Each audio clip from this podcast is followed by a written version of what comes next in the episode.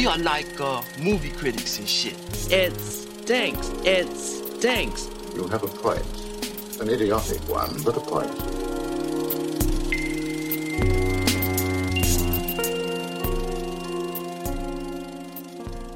Saludos y bienvenidos a esta edición especial de Criticones. Yo soy Mario Alegre Femenías y me acompaña el coanfitrión de este podcast, mi amigo y criticón Juanma Fernández París. Saludos Juanma, ¿cómo estás?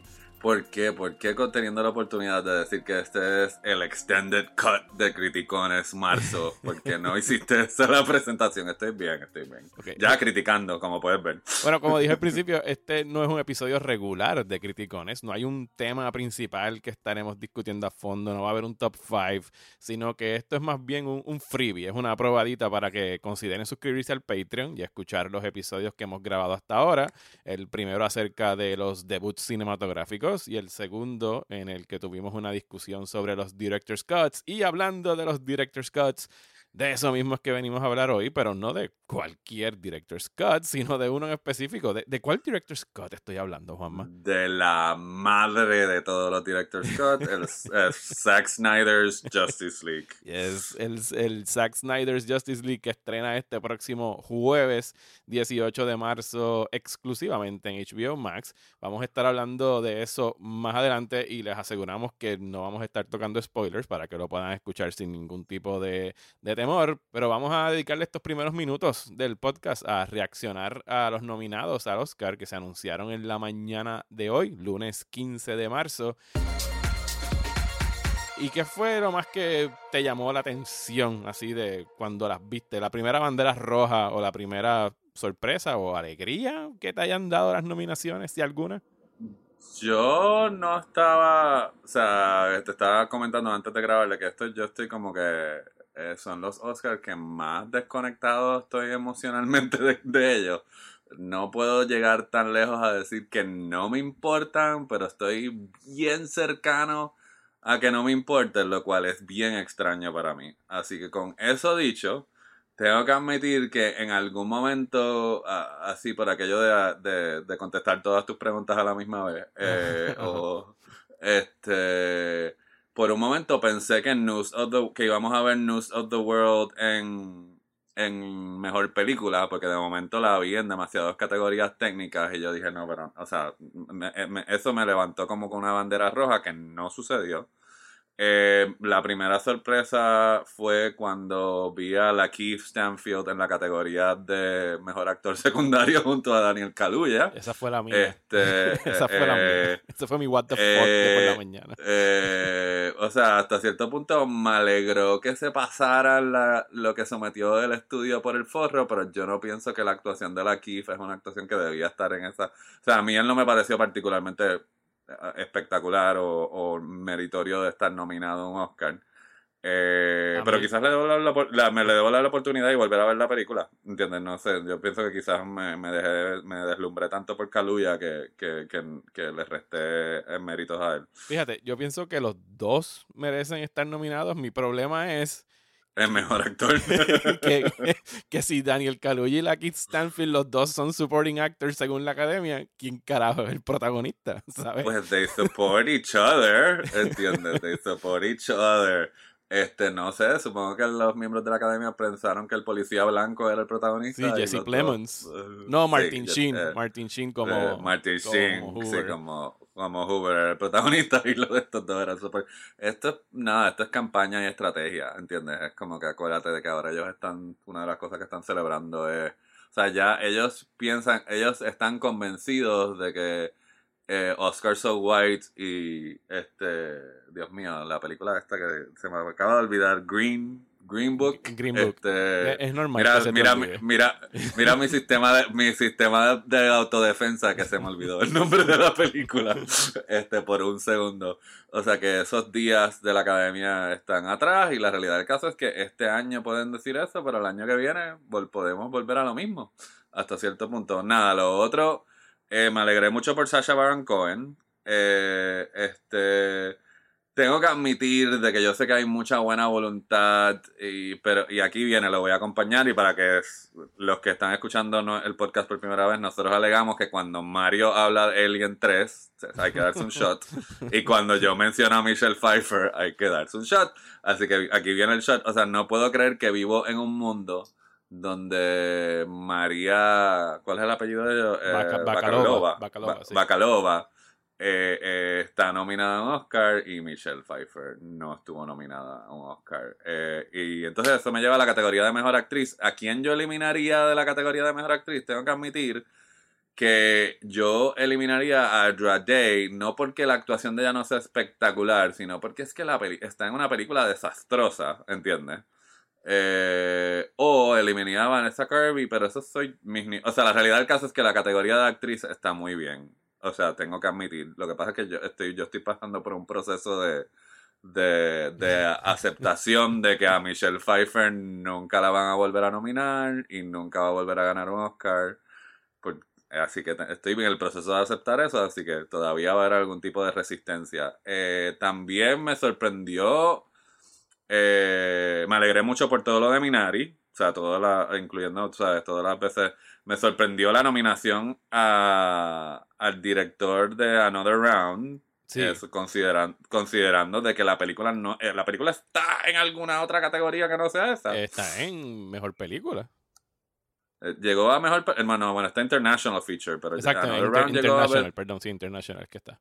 Por eso, pero lo que te quiero decir es como que eso no es usual, ¿entiendes lo que te quiero es, decir? es como- extraño. Ah, ah, esa fue donde Sí. las agradables sorpresas que me llevé esta mañana ver a Thomas Winterberg, que es un director danés que lleva décadas trabajando. Él es uno de los co- co-creadores del Dogma 95 con Lars von Trier, ¿sabes? Lleva muchísimo tiempo trabajando y Another Round es una es de las mejores que de él que yo he visto, de hecho, desde la última vez que colaboró con, con Max Mikkelsen, que fue en The Hunt, pero para nada yo estaba esperando ver el nombre de él en dirección No, o hoy. sea, es como que eso fue una sorpresa. Yo te diría que si vamos a decir sorpresa total, esa es una sorpresa total. Y yo pensaría que él como Eh, que cogió el spot que a lo mejor hubiera sido de Sorkin.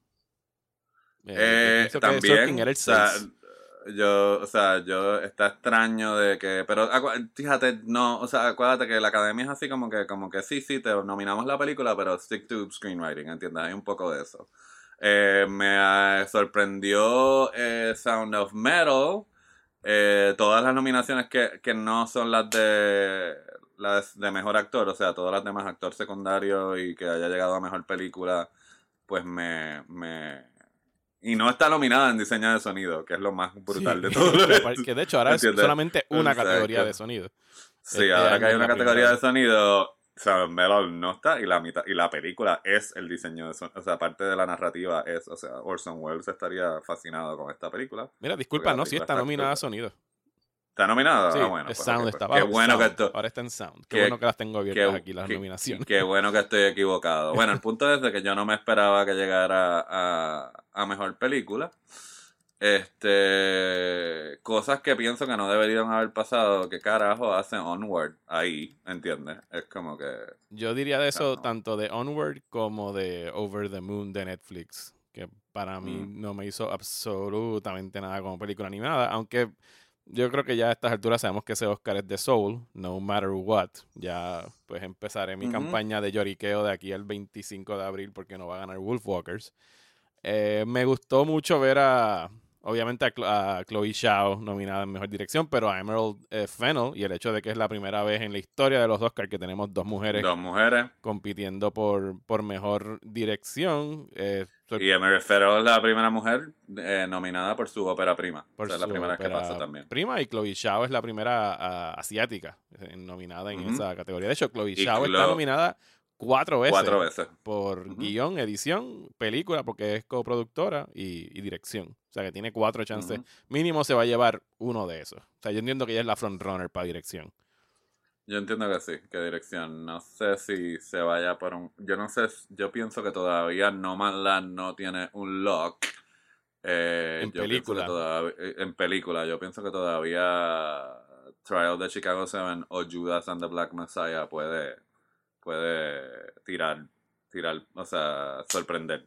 Este, ahí son como que los dark horses ahí, yo pienso. Sí, yo pienso que sí, pero al mismo Eh, tiempo está la regla, digo, regla entre comillas, pero las- las- los indicadores estos que uno usa de predicciones de los que estén nominados en dirección usualmente son los favoritos para películas y ninguno de esos dos están nominados en dirección. O sea, no está ni Sorkin ni... Digo, no, que siempre eso. sea el caso, porque tenemos años como Argo en el que Ben Affleck no está nominado en sí. película. O como, o como Green Book. ¿entiendes? Que gana, que gana Green Book. Segunda mención de Green Book.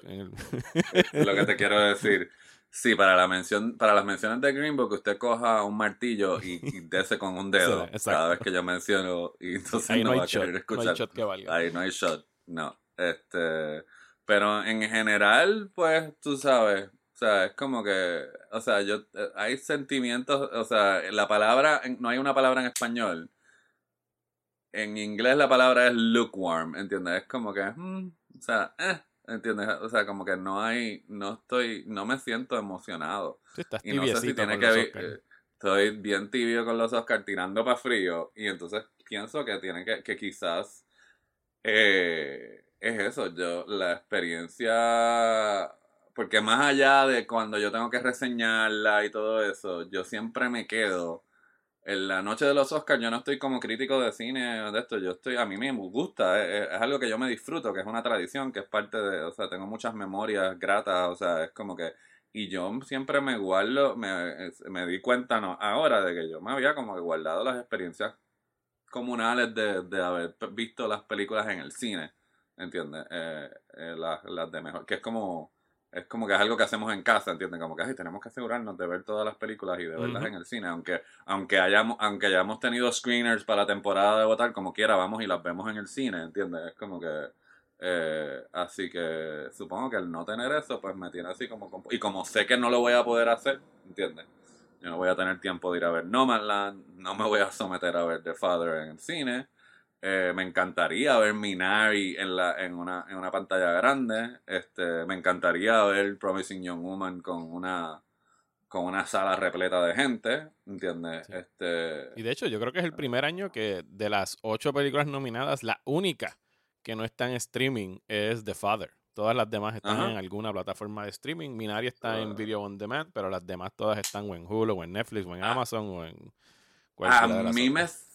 Sorprendió, y no sé qué categoría es, pero no sé si es algo de música, que The, The One and Only Ivan está nominada. Estoy buscando ahora. Sí, es- no, es Visual Effects. ok. Y entonces, yo, ¿qué pasó con las reglas ahí? Porque The One and Only Ivan, ¿entiendes? Es como que técnicamente es de streaming, directo de streaming, ¿entiendes? Porque a pesar... O sea, todas estas, todas todas Bueno, estas películas este año son de streaming. es directo de streaming, pero me imagino que Netflix la Sí, pero no, cine no lo que te, eso es lo que te quiero decir, que todas las que están en mejor película estrenaron en algún cine en algún lado del mundo, ¿entiendes? De Estados Unidos, ¿entiendes? Pero a mí me consta que The One and Only Ivan no estrenó en ningún cine, The One and Only Ivan fue directo a Disney Plus, así que el que eso esté ahí en la categoría de efectos especiales me, me como que tú sabes, como que no sé, Eh, me, me estuvo me, me hizo, me dio curiosidad por averiguar si sal- cómo se alteraron las reglas para este año o si fue, si la alteración fue permanentemente. Eh, bajando hasta la categoría de documentales, me, me gustó mucho ver a eh, Collective nominada, que está nominada por documental, está nominada por mejor película extranjera. Esto es una película de, de Rumania, es un documental, perdón, de Rumania acerca de pues un, un esquema de corrupción en el departamento de salud que le costó la vida a, a mucha, mucha, mucha gente. Eh, y no sé si tú has tenido chance de verlo. No he tenido la oportunidad de verlo. Ese está, creo que está- en, está en VOD, porque ahí fue que yo lo vi. Eh, y les recomiendo que lo busquen, porque de verdad que está buenísimo. No tengo idea de quién es el favorito ahí. O sea, el, en Documentary Feature, el de, el de Time también, que está en Amazon, es buenísimo. Y yo creo que es de los favoritos para ganar ahí. Eh, pero overall, yo estoy, estoy de acuerdo contigo en que es un año que me siento bien soso. No sé si es por todo el encierro. No creo que tenga que ver con las películas, porque me gustan muchas de las películas tanto películas como actores y cineastas que están aquí nominados. Pero no sé, no sé qué esperar. O sea, los Oscars son en el 25 de abril. Ellos insisten en que es en el Kodak Theater. Eh, no. Bueno, yo lo que sé es que ayer yo vi los Grammy Ajá. y los Grammy, o sea, los Grammys quedaron muy bien. Estoy de Y acuerdo. la difer- Y, la diferencia es de que la academia de. de o sea, no tiene la- de la performances. o sea, no, no, no, lo que quiero decir no es que a la diferencia entre los Golden Globes y los Critics' Choice, básicamente es que la Academia de la Música eh, de- eh, tiene presupuesto para gastar y, a- a- o sea, y por eso es que el valor de producción de esto, por eso fue que no se sintió como un Zoom eh, eh, glorificado, ¿entiendes? Porque le metieron... Y sí, y lo, la Academia tiene las canciones y los números musicales y o sea, pienso que tienen mucho que, que emular de, de los, de los Grammys. Si lo hacen como los Grammys, pues podría ser interesante el, eh, la entrega este, eh, este año, pero vamos a ver qué pasa ahí. Pues eso es lo que tenemos que decir acerca de los Oscar. Vamos a entonces a entrar en aguas profundas a hablar del Snyder Cut. ¿Por qué profundas, Mario? ¿Por qué? No, no creo que haya nada que. Este- No hay nada que temer. O sea, somos dos profesionales aquí hablando de una película que ya hemos visto pues do- en dos versiones. una en el 2017 y otra tan pronto como la semana pasada, en una versión de cuatro horas.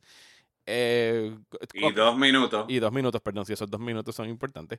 ¿Cómo, cómo te fue a ti viéndola? ¿Sabes? ¿La pudiste ver de una sentada? ¿Tuviste que parar? Bueno, yo no, o sea, yo no la pude ver de una sentada, pero no tiene que ver con la película, Ujú. ¿entiendes? No fue como que, "Ah, como que esto se me está haciendo. Yo estuve bastante, yo estuve bastante eh, eh, fascinado y conectado con la película, simplemente por el mero hecho de, de lo que significa el ejercicio, ¿entiendes? De como que de, de ver esto finalmente, o sea, de tenerlo de frente, de ver que existe, de ver que sí son cuatro horas este, de ver cómo él se reafirma en ciertas cosas y cómo corrige otras, a mi parecer, aunque yo sé que tú estás en desacuerdo ahí.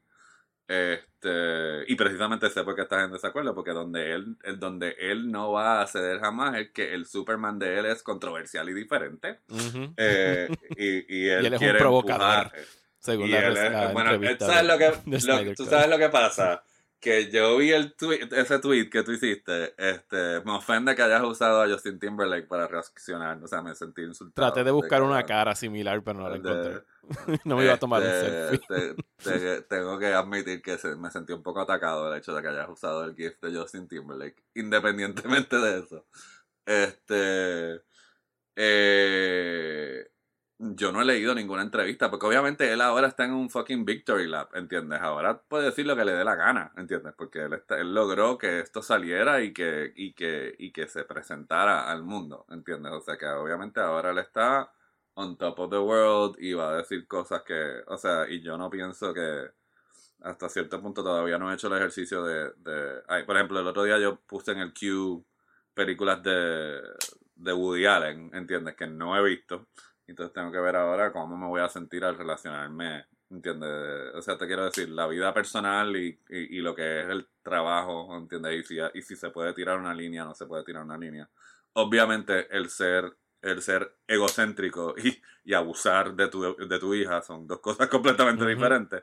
Pero lo que te quiero decir es que yo pienso que es injusto, o sea, de que le implantes la bichería que dijo en una entrevista a la, a la película, ¿entiendes? Este, porque claro, porque yo siento que si tú lo vas a ver con esos ojos, pues lo puedes encontrar No, por yo, todos yo, lados. yo afortunadamente leí la entrevista después de ver la película. Eh, digo, no, o sea, todos los artistas tienen sus respectivos egos, ¿sabes? Y hay artistas que yo me disfruto mucho sus obras, independientemente de lo que digan. Una cosa, ¿sabes? A mí me gusta mucho Lars von Trier, pero Lars von Trier es un payaso cada vez que abre la boca. El mismo... El mismo Quentin Tarantino, yo lo admiro, lo tengo en, en el tope de mis directores favoritos, pero pues de que pueda hablar mierda, puede hablar mierda. Y, se- y se- y- Oh, pero por eso es, que- por eso es parte, es- eso es parte de su fortaleza como director, su habilidad de hablar mierda. Pero, Este- pero lo que estoy diciendo es que no, no debe, no debe haber una influencia así, más allá de casos como los que estás mencionando de, de Allen y Polanski, por decir alguno. Pero Zack Snyder sí está ahora mismo en su, en su media tour. Eh, y yo, Pero es un, es un victory lap, que es lo que quiero decir, Sí, sí, sí. Es como que... y, y con todo el derecho de que lo haga, porque o sea, estamos hablando de una película que, para todos los efectos, según se ha reportado en varias entrevistas ya, ¿sabes? Warner Brothers hizo todo lo posible por quitársela. O sea, él le puso personas ahí para que estuvieran monitoreando y verando lo que es lo que estaba haciendo luego de que Man of Steel y Batman v Superman, dos películas que hicieron un chorro de chavos, pero no hicieron los chavos que Warner Brothers quería, pues le pusieron personas a estarlo velando dentro de su trabajo. Y obviamente cuando tú le sumas eso, más la tragedia que sufrió con su hija, llega un momento donde o sea, tú tienes que soltar esto porque ya no le estás sacando absolutamente nada tú en tu integridad como, como artista, como director de cine.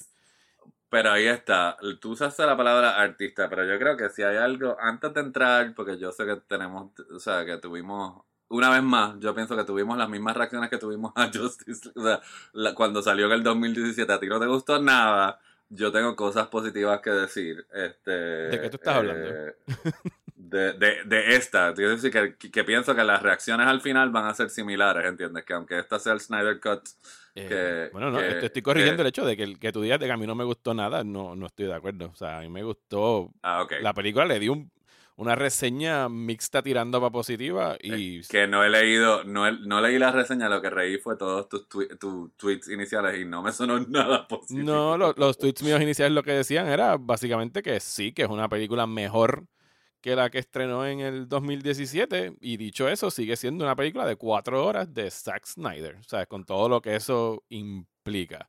Eh, a mí no, y lo dijimos creo que en el podcast pasado, lo, lo, hemos dicho entre tú y yo varias veces, o a mí no me disgustó Justice League en el 2017. Yo pienso que estuvo perfectamente ok y, y aceptable. Obviamente viendo ahora tú te das cuenta. no, te no te cambia tu opinión ahora, es lo que te iba a decir. ¿Cómo te digo? Eh, sí, eh, ok.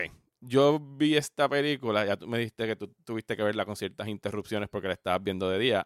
Yo tuve chance de verla. El link para verla me llegó a las once y pico de la noche del sábado. Y yo sabía que tenía que entregar pues reseña hoy lunes. Así que yo dije, bueno, mañana domingo tengo un chorro de cosas que hacer, así que olvídate, la pongo ahora y me acuesto a las 4 de la mañana. No me quedé dormido, no me aburrió, la pude ver de una sentada sin, sin parar.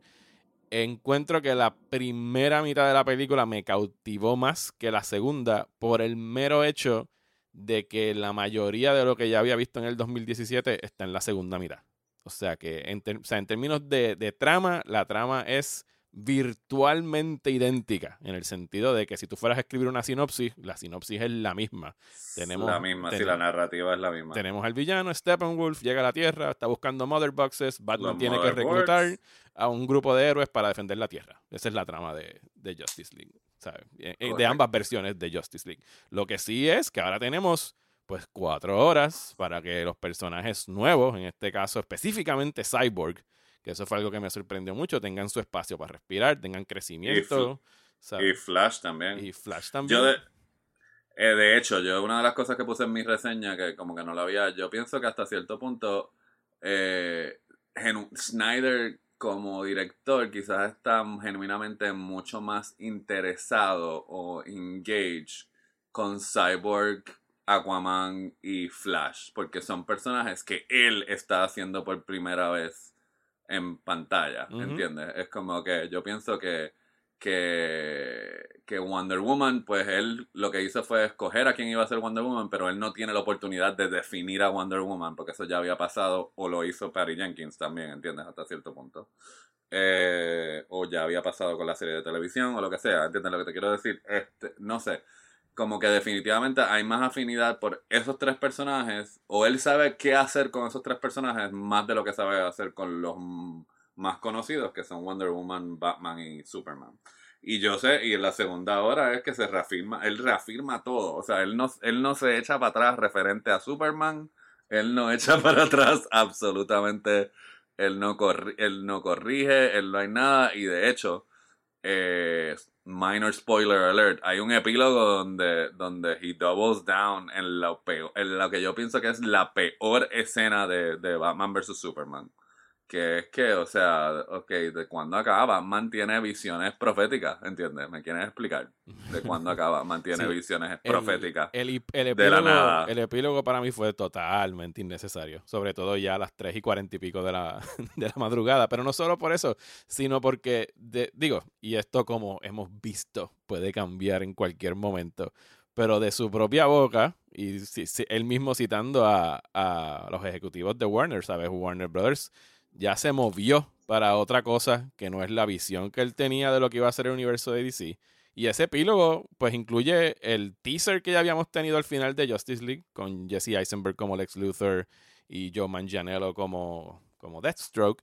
Y incluye pues otras cosas que también serían como teasers de otras películas que, según el mismo Snyder, pues nunca se van a dar. Entonces, ¿por qué incluir ese epílogo ahí? Por- pues porque indica dónde, porque, eh, o sea, yo pienso que si tienes esta oportunidad, le indica dónde él lo hubiera llevado y no le quita ni le pone, ¿entiendes? Es lo que te quiero decir, ¿entiendes? O sea, yo siento que, o sea, parte de lo que me pareció infinitamente interesante fue, ok, ¿qué hubiera hecho si Warner Brothers no hubiera decidido literalmente arrepentirse? Porque eso fue lo que hizo Warner Brothers, ¿entiendes? Warner Brothers literalmente dijo, ok, no. Esta, esta, es- nosotros pagamos por esta película, pero no vamos a estrenar esta película en el cine si ellos no hubieran tomado esa, de- lo cual es, es como que a mí, una de las cosas de ver esto, eso es lo que más me vuela la cabeza, de que gente leyó este guion, ¿entiendes? Se aprobaron presupuestos, se construyeron sets, se filmó la película y no fue hasta que la película estaba en, edi- en edición que ellos decidieron, no, no queremos hacer esto. A mí eso es lo que más me vuela la cabeza. Sí, ¿no? y, y hay, y hay Este- que mencionarlo porque son cuatro horas donde la mayoría del mucho del o sea, la mayoría del material de la versión del 2017 está aquí. Obviamente ahora se ve con pues, la, la paleta de colores pero que usa está- Snyder eh, y Pero restando está las cosas. dirigida, Sí, no, está, está- dirigida de forma Sí, diferente. no, no, la también, dirección es completamente distinta. Estoy hablando más bien en términos de, de trama. Pero que sí es algo que a lo mejor hay gente que nos están escuchando que no lo saben. Usualmente cuando tú vas a hacer una película, el corte con el que tú llegas a la cabina de edición es mucho más largo del que tú acabas llevando al cine. Lo que yo no sé, y de ahí es que viene lo que tú estás mencionando del libreto, es cómo tú, o sea, fuera de que la dividieras en dos partes, que tampoco está hecha para eso, que no está hecho para No, eso, no, al menos que no está, la hecho para, no está hecho para eso. tipo Harry Potter, que es como si le dieras pausa a la película, porque no funciona como dos mitades. Eh, no, no tengo idea de dónde cortarle. O sea, sí podrías haberla bajado quizás a tres horas y media. Maybe. Yo genuinamente lo único que le- es eso mismo, lo único que siento que se le podía haber eh, quitado es el, el, el epílogo. Y el epílogo, ah, que estamos hablando de 10 minutos, ¿entiendes? Es como que... eh, o sea, el epílogo sí se podía haber macheteado. Eh, pero no sé. De hecho, qué algunas, bueno, eso- Ah, Disculpa que te interrumpa, pero ahora que dices macheteado, macheteado es lo que ahora se nota que fue lo que hicieron con la versión del 2017. O sea, fue Ajá. una película editada a machetazo. Es un. ah, No, y entonces también, pero, pero precisamente lo que es diferente es aquí. ¿Entiendes? Es como que definitivamente. O sea, la Justice League de 2017 no se siente como na- nada que es épico. Se siente bastante genérico. Aquí hay el intento de algo épico. ¿Entiendes? Eso, o sea, independientemente de si estás de acuerdo que lo, que lo logra o no lo logra, pero el intento yo lo aprecié, definitivamente. Eh, la, profun- la profundidad del- de los personajes, específicamente Cyborg, eh, Flash, y, ah, y, y, y yo te diría que hasta la- este Aquaman, me gusta más este Aquaman Sí. que, que, la, que el Aquaman del 2017, ¿entiendes? Es como que... De hecho, Cyborg es el, el, el arco emocional de la película. Para, el- sí, sí, por, encima, por encima incluso de los, de los demás. Sin entrar en spoilers, vamos entonces a, a dejarlo ahí. Pero la, o sea, ahora yo de verdad que puedo entender aún más, más allá de, de cualquier maltrato que se haya dado en el set con Joss Whedon, pero a Ray, a Ray Fisher. a Ray Fisher, ¿sabes? Cuando tú lo ves en la película del 2017, que es un personaje que queda al margen, ¿sabes? Como que tú no conoces nada de Cyborg en esa versión versus lo que vimos ahora, ¿sabes? Con, con toda razón. Tiene, o sea, más allá, repito, de lo, lo que puede haber pasado en el set, que se haya quedado frustrado con lo que él vio en, en el cine, porque es como si lo hubiesen prácticamente eliminado, versus que aquí es de los principales. Aquí Batman, o sea, que aquí Ben Affleck queda más al margen que todos los demás. Ajá, básicamente. De hecho, sí. O sea, los supporting heroes aquí son Batman y Superman, de hecho. Ujú. Que es lo que te quiero decir, que yo lo que pienso es de que él los usó como una especie de, de caballo de Troya, ¿entiendes? Como que está bien, vamos a juntarlos y hacer esto, ¿entiendes? Para yo pues, entonces poder lidiar con esto, que es lo que yo quiero hacer de verdad. Así es que yo lo, lo, lo sentí. Este, minor spoiler alert. Eh, ¿soy yo o el, el, el acento de Amber Heard cambió? Ella no es británica en, Aquaman, ¿verdad? Le eh, eso, o estoy loco yo. Yo no me acuerdo lo suficiente de Aquaman para poder decirte si el acento cambió. Pero si tú lo dices, Por- lo- lo- Porque aquí ella tiene un acento británico y yo como, espérate, pero she's British now, what's going on? ¿Entiendes? Como que me estuvo bien, bien, bien, bien particular, así que tendré que darle un mini vistazo a Aquaman para, para ver, pero yo no creo que Mera era, tenía acento British en Aquaman. Eh, así que me parece que eso también es un pequeño cambio. Y aún así, a mí no me gusta lo que él hizo con, o sea, cosas que, eh, o sea, a mí no me gusta su versión de Wonder Woman, tengo que decir, ¿entiendes?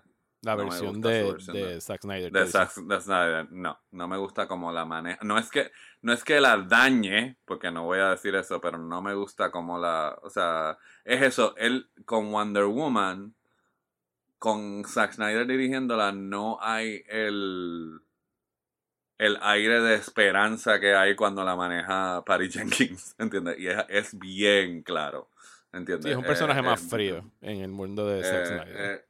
Eh, eh, bien, eh, eh, se, no- se nota a leguas la diferencia. Y entonces, pues, quejas, así que cuando, porque yo pensé, o sea, debilidades o cosas, es de que no, bueno, no todos los momentos, o sea, para él, él aquí decidió, es como que todos, todos los momentos con estos personajes son épicos. Y sorry, pero no todos son no, épicos. no, no, no lo sé. Eh, este, eh, tiene, pero, tiene pero su él lo- pero, que ya está corriendo por ahí por las redes sociales. Yo sé, pero lo que te quiero decir, pero él los trata todos como, como épicos. Como que todos los momentos son como que momentos de defining who this Sí, character is. Y cámara lenta. De hecho, si le the cortaban. stakes, si le the cortaban. stakes are high, ¿entiendes?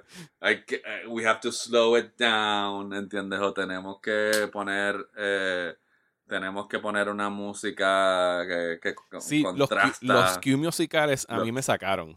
La mayoría de ellos. El de Flash en su momento, el de Cyborg. Tiene estas canciones spread throughout la película que no entendía si tenía que estar pendiente a las letras porque estaba queriendo decir algo con ella, pero eran como que pop music que entraba de la nada y pues contrastaba eh, con, con lo que estaba Eh, viendo. él lo que estaba tratando de hacer era como que, eh, le trata de dar como que una autoimportancia que precisamente pues en ocasiones se siente forzada tengo que decir Eh, este pero pues aún con todas esas quejas yo siento que infinitamente esta versión o sea lo que él estaba tratando de hacer era infinitamente más interesante que lo que que el comi- que lo que decidió el comité de, de Warner Brothers con el blob de la familia que estaba tratando de escapar ¿entiendes? Durante el durante el clímax de o sea ¿qué, qué más genérico que eso Bueno, ahí es que tú puedes ver lo- los studio notes donde pues tenemos que enseñar a los héroes salvando gente. Y, y en este caso pues in- introduzcan una familia en el que esto es de la, del corte original, no estamos hablando de este, es del- de, la familia esta que está cerca de donde está Steppenwolf con su base y usan a Flash en todo momento para estar rescatando a esa gente. Esa gente no sale en esta película en lo absoluto. Y, y dicho eso, cada héroe tiene su momento heroico. Decía hacer como que sus hazañas de ayudar a alguien en la comunidad, ¿sabes? Típico, pues, Superman rescatando un gatito del... No, no, este no es el caso de este, pero me refiero a eso, de que tiene sus momentos de heroísmo. De hecho, entre los más curiosos fue el que, y no voy a mencionarlo aquí, pero tú te vas a acordar, como el- ese momento que le toca a Cyborg es como que el más heroico, pero invisible a la misma vez. Y me gustó ese detallito de, de Cyborg, de la manera que, que lo trabajan, porque dice mucho del, del personaje. el personaje Pero sí que en términos visuales es, o sea, y esto es algo que estaba discutiendo esta mañana con otra persona. Y yo creo que aquí incluso entraría en parte lo que se le achaca a esa eminencia cinematográfica a veces de parte de los fanáticos cuando tenemos que hablar de Scorsese y su guerra con las películas de superhéroes. Y quiero pues saber si tú estás de acuerdo con esto, pero las películas de Zack Snyder, ¿sabes? Si tú veías la versión del 2017, tú podías como que detectar quizás fácilmente qué escena filmó Zack Snyder, pero no se sentía como una película de Zack Snyder. Esta es una película que tiene su autoría, ¿sabes? Tiene su firma en todo momento, versus, y aquí me, a lo mejor me estoy metiendo en problemas, versus películas de Marvel que en realidad para mí muchas de ellas son anónimas, ¿sabes? Tú no puedes distinguir en- necesariamente entre un director y otro. Y cuando yo entiendo que cuando Scorsese está hablando de películas de superhéroes que se sienten así, no se está refiriendo a cosas como las que ha hecho necesariamente Christopher Nolan o un Zack Snyder, que tú puedes ver un, un- un autor de verdad definiendo su estilo y que tú puedas con- co- coger una escena y decir, por supuesto que esto es una película de Zack Snyder. Y por supuesto que estas son cuatro horas de Zack Snyder de principio a fin con todo lo que implica lo que es el cine de, de Zack Snyder. Bueno, lo que pasa es que yo, ¿entiendes? Ah, yo sé por dónde tú vas, ¿entiendes? Y por dónde va el señor Scorsese también, ¿entiendes? Pero el señor Scorsese también no me llevaría a la contraria. Es que hay dos tipos de directores, ¿entiendes? Está el director que es el director, y esto es algo que yo digo en mi clase, ¿entiendes? Está el director que es el director autor Ujú. Y no y no es el director for hire, ¿entiendes? Yo, por ejemplo, que es lo que te digo yo, porque tú me podrías, por ejemplo, James, las Guardians of the Galaxy no son anónimas, ¿entiendes? No, Son no, pero eso dije que eran Gunn. algunas. Algunas. algunas. Por eso, pero yo lo que pienso, yo a, a, a Scorsese, si tuviera la oportunidad de volver a sentarme frente a él, le recordaría que, por ejemplo, Howard Hawks, ¿entiendes? Howard Hawks es uno de los directores de la era que Scorsese admira, ¿entiendes? Que es uno de los más prolíficos, ¿entiendes? y De que él dirigió también. Él por- eso, dirigió todo tipo de películas. Pero fuera de que él, eh, yo digo, a eso yo le digo, es un director que se entrega a los códigos del género. ¿Entiendes lo que te quiero decir? Es como que si él está dirigiendo un musical, pues él hace el mejor musical, eh, musical posible. Este, si él está, si, eh, o sea, si está haciendo un western, hace, se entrega a los códigos del western. Y eso no es que el director no tenga talento o que su talento sea genérico, es de que hay una especie también de, de arte en precisamente en tú entregarte por completo al, al género que tú estás trabajando, ¿entiendes? O sea que, que sí hay películas de, de Marvel que son genéricas y que las pudo haber dirigido cualquier persona, sí, pero son, se pueden contar con una mano, yo te diría, ¿entiendes? O sea que tampoco es como que diría, eh, o sea, yo estaba leyendo el libro Release the Snyder Cut de mi colega, eh, Sean O'Connell, y uno de los fanáticos eh, compara a Marvel con McDonald's, ¿entiendes? Que como McDonald's es como que hace el mismo hamburger y yo no estoy de acuerdo con eso, ¿entiendes? Eh, yo pienso que algunas son así, ¿entiendes? Eh, pero no, yo pienso que una de las cosas que distingue a Marvel es que saben su habilidad para contar historias y eso no es Marvel Studios, eso viene heredado de los todos los años que llevan contando historias en los cómics, ¿entiendes? No es que esta gente son unos genios, ¿entiendes? Todo esto viene de los cómics, ¿entiendes? Y, uh, o sea, que Feige no es como que le está cayendo como que la- las ideas de como maná, de- maná del cielo, ¿entiendes? Ah, así que nada, eh, no sé si perdimos el, si perdimos el punto a- a- a- ahí o no. No, no, no, yo entiendo lo que tú Este- estás diciendo y, y creo que era meritorio como que traer esa conversación porque yo no estoy de acuerdo ni tú tampoco con los blanket statements que se tira Scorsese de que esto no es cine. Es como que lo siento, señor, pero sí es cine. Pero al mismo Sí, tiempo quiero enten- quisiera entender un poquito exactamente a lo que se refiere cuando dicen que son películas que no tienen como que un- un- una visión de un artista detrás. Y este de Snyder, ¿sabes? Para bien y para mal, independientemente de que a, a mí me guste o no, sí es la, la- o sea, esta versión de Justice League definitivamente es la, la visión de un artista. ¿Extrañaste el que Superman y Flash no compitieran al final? Eh, no, para nada. Yo ya aquí pues ya estoy enseñando pues mis prejuicios y, y son conocidos por cualquier persona que me haya escuchado. Eh, mientras menos tiempo Zack Snyder tenga con Superman, yo soy más feliz. Así que el hecho de que Superman no aparece como hasta pasada la segunda, casi llegando a la tercera hora, raspando en la tercera hora de, del, eh, del Snyder Cut, pues yo estuve bastante contento con el hecho de que Superman Ahí, no aparece.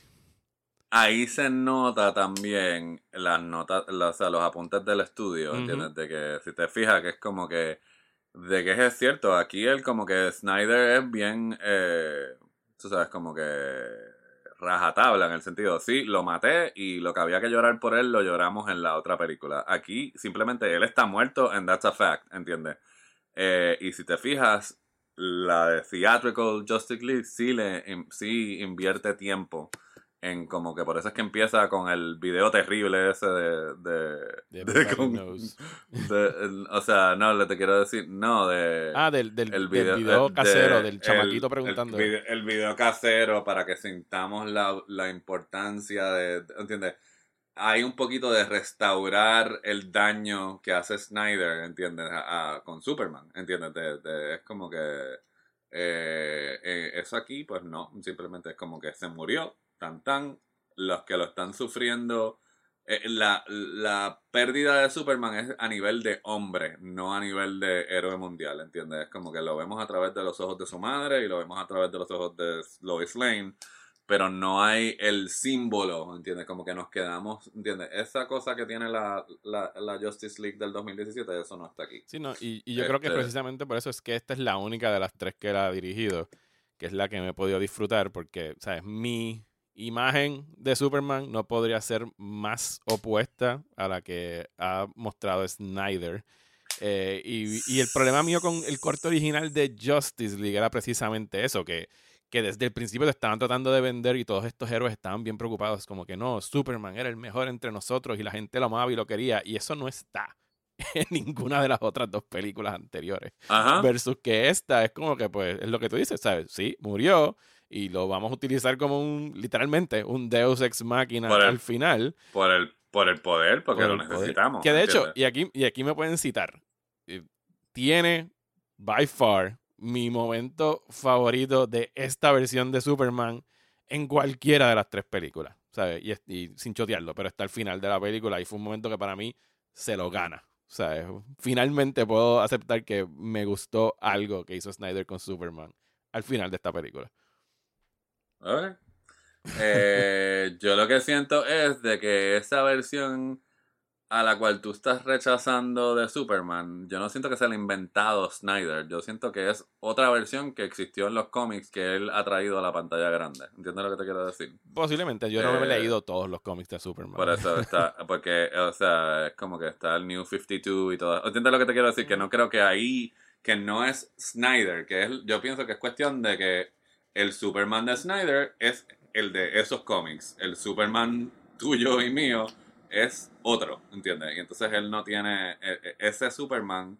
O sea, que yo digo, como que también como que atribuírselo completamente a Snyder me parece injusto, porque yo sé que esa versión de Superman no se la inventó Snyder. Existe, tiene, esa versión de Superman ha tenido su narrativa en cómics. Y como en los cómics pueden haber múltiples narrativas de Superman, ¿entiendes? A- a- Sucediendo simultáneamente, pues uno, como, como lector, pues puede escoger con qué Superman uno se casa, ¿entiendes? Es como que... Sí, ¿no? Lo que pasa es que el cine no, Claro, el cine sí. no funciona de esa forma, Claro, ¿entiendes? claro. Es cíclico. Sí, y es Ahora más fácil, mismo, es más pues- fácil tú decidir eso en un cómic que mira, no me gusta este Superman, espero tres meses y sale otro, versus que en el cine puedes estar 10 años con el mismo Superman y tienes que aguantar. Fíjate, un Superman que me gusta mucho brincando a televisión es el que está corriendo ahora mismo en el CW, en la serie nueva de, de Superman en Mm, no no he visto Superman Lois, así que no, este, vamos a ver. Pero si para, para más o menos ir cerrando, o sea, lo que, lo que quisiera preguntar al final es, ¿valió la pena todo esto? Todo el release de Snyder Cut y todo lo que pasó Eh. para llegar hasta aquí. Yo pienso que todavía no podemos contestar esa pregunta, ¿entiendes? Porque eso fue cuando me senté a, a, a escribir la reseña, una de las primeras cosas que dije, como que tengo miedo de usar ningún tipo de superlativo, adjetivo, punto, ¿entiendes? Porque es eso, es como que ¿podrá esta película satisfacer la película que se han hecho los fanáticos en su cabeza por los últimos cuatro años? No sé, ¿entiendes? Es como que va a ser bien interesante eh, ver cuando los que la pidieron la reciban. ¿Entiendes lo que te quiero decir? Porque hasta ahora simplemente lo que a mí me parece es un experimento extremadamente entretenido e interesante. Entre eso mismo, lo que hemos discutido a ti. O sea, es como que la diferencia que hace la autoría, el tono, cómo un comité, cómo un estudio puede destruir la visión de un artista, ¿entiendes? Independientemente de que estemos de acuerdo de si es buena o no es buena, ¿entiendes? Es una visión y es una visión cohesiva, ¿entiendes? Que eso es lo que reafirma esta película, ¿entiendes? Es como que pero, pero así como que de ir estas, estos, estos statements de como que es la mejor película de superhéroes, como que mm, yo no sé. Sí, yo, yo, yo yo- lo- eh, yo también estoy curioso por ver eso porque de las cosas que me sorprendieron es que sí es, es mejor que la anterior, pero al mismo tiempo es, como dijimos al principio, es la misma trama. Y me, me temo que a lo mejor haya personas esperando algo radicalmente diferente a lo que vieron en el 2017. Yo creo que, no, yo creo que los que la están pidiendo saben que es la misma trama, porque también hasta cierto punto pienso que también que, que en ese grupo va a haber parte de las quejas es de que ah, el villano tiene profundidad también, ¿entiendes? Es como que no es simplemente Steppenwolf, no es esta creación CGI, ¿entiendes? Es como que no es que sea Shakespearean, pero tiene algo, ¿entiendes? Bueno, es como que- contrario a la versión eh, original, eh. tiene una razón para querer hacer lo que está haciendo. Exacto, pero que quiero decir que sí, está la relación con Darkseid y todo lo demás, ¿entiendes? Como que hay un poco de drama encima de, del villano eh, que pienso que alimenta muchas de las fantasías de, los de los fanáticos y pienso que eso o sea, va, eh, ellos lo van a recibir bien. Bueno, yo, Este, que no pienso, no, yo pienso que no están esperando otra historia, eh, ¿entiendes lo que te quiero decir? Eh, este, y, y es suficientemente diferente como para yo no, o sea, yo no diría, o sea, es- eso es lo que me es fascinante. Es la misma historia, pero no es la misma película. Y es inter- y como ejercicio cinematográfico, eso me parece interesante. Yo a la, reflexión que llegué ya al final de, de mi reseña cuando le estaba escribiendo que no veía, o sea, de verdad que no sabía ni por dónde meterle mano, precisamente porque, pues, hay cosas que me gustaron, cosas que no, o sea, sigue siendo una reseña mixta, pero cae más del lado positivo en esta ocasión que en cualquiera de las otras, pero sí, al final del día, me satisface el hecho de que la película exista y que la hayan sacado y que ahora la gente la vaya a poder ver y decidir por, por ellos mismos. Eh, porque hay tantos ejemplos de, de proyectos que les han sido secuestrados a directores y que nunca ven, o sea, que nunca se estrenan, que, que, que- que entiendo que debe ser celebrado independientemente de las opiniones, las opiniones que podamos tener. Me alegro, y no, y no me alegro necesariamente por sus fans, porque whatever, sino me alegro por él, me alegro por porque Zack Snyder ahora mismo puede estrenar esta película sin presión de tener que cumplir con algo en taquilla, o sea, simplemente él puede lanzarla y estar relax con lo que, que pudo hacer y considerando todo lo que él tuvo que sobrellevar para que la materialización de este proyecto se diera, incluyendo una muerte trágica e inimaginable y el dolor que tiene que haber atravesado con, con el suicidio de su hija. Quisiera pensar que, que este proyecto, pues la experiencia de hacerlo le sirvió como de, de algún tipo de catarsis durante el proceso de duelo.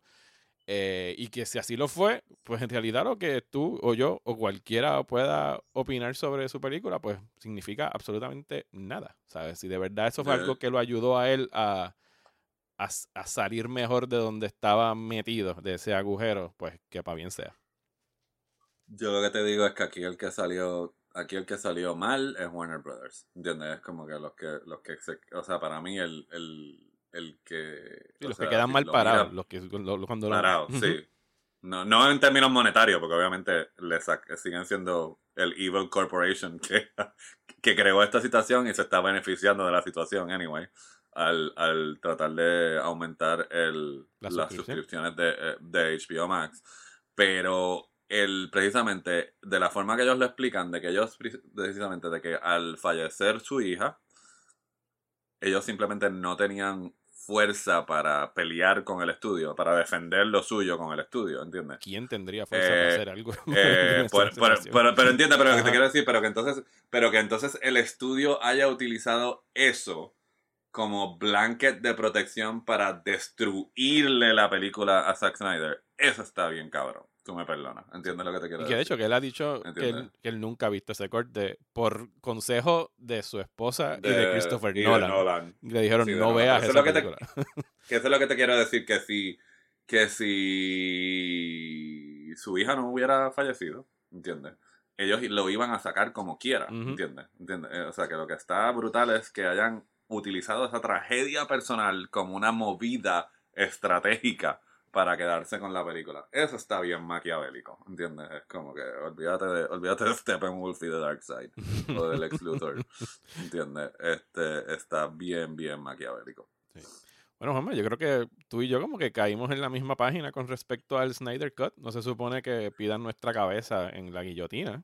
Eh, No sé, porque ahora, ahora de nuevo, ayer hubo un mini, un mini replay, ¿entiendes? De, de como que mm, eh, puse mi reacción en la página de la película y fue como que, Juanma, hablando cosas positivas de Zack Snyder, qué milagro. Y a mí eso me, me revienta, en realidad, porque es como que yo no soy, o sea, porque yo le haya remetido a una película de un director. no quiere decir me que, parece odies es una- toda la obra del que, director. que, que no, que me, o sea, que no. Para y me parece que, arre- que arremeter es como que exagerado, porque mi reseña de Batman vs. Superman era también así, mayormente tirando a positiva. eh, este.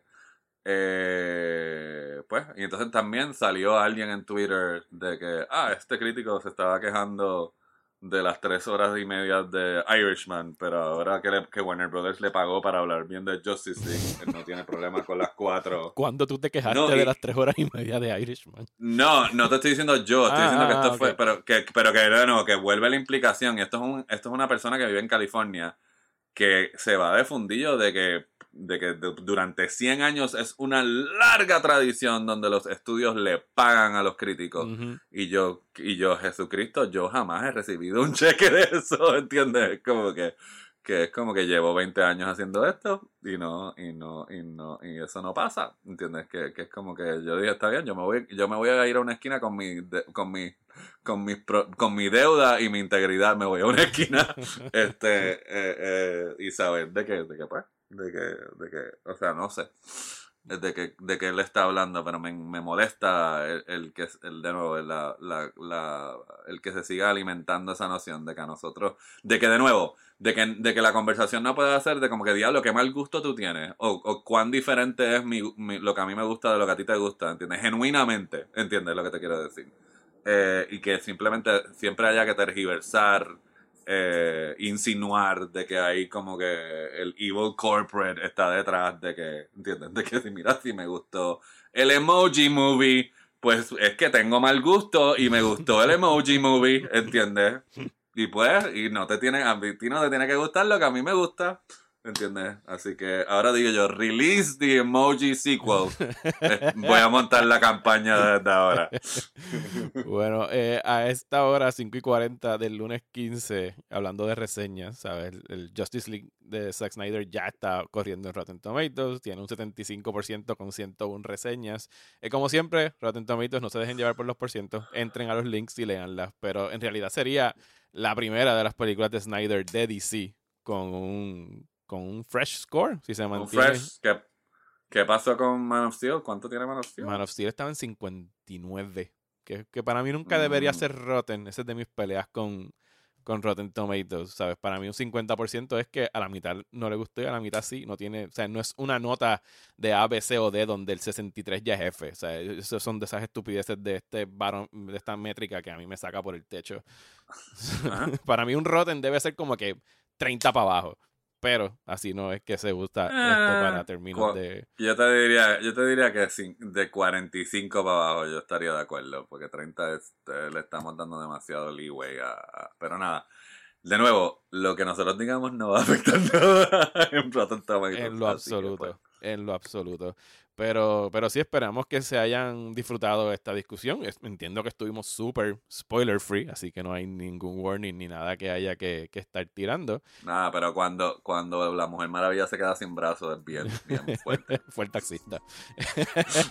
Eh, le- les recuerdo que, que los podcasts de Próxima Tanda son traídos a ustedes gracias a su productor ejecutivo, Angelo del Valle, y decenas de otros patrocinadores como él, que mensualmente se mantienen suscritos a mi página de Patreon. Si les gustó lo que acaban de escuchar, les invito a que me apoyen visitando patreon.com slash Mario Alegre y a cambio de sus suscripciones estarían recibiendo recomendaciones semanales de series y películas para ver en streaming, acceso al servidor de Discord de Próxima Tanda y podcasts exclusivos como este que están escuchando ahora mismo, entre otras recompensas adicionales. Así que muchísimas gracias por escuchar y será hasta el próximo episodio de Criticones. Dale. Now that was a good movie. I love this movie. It was genius. I will return tomorrow night with high expectations. Pray you don't disappoint me.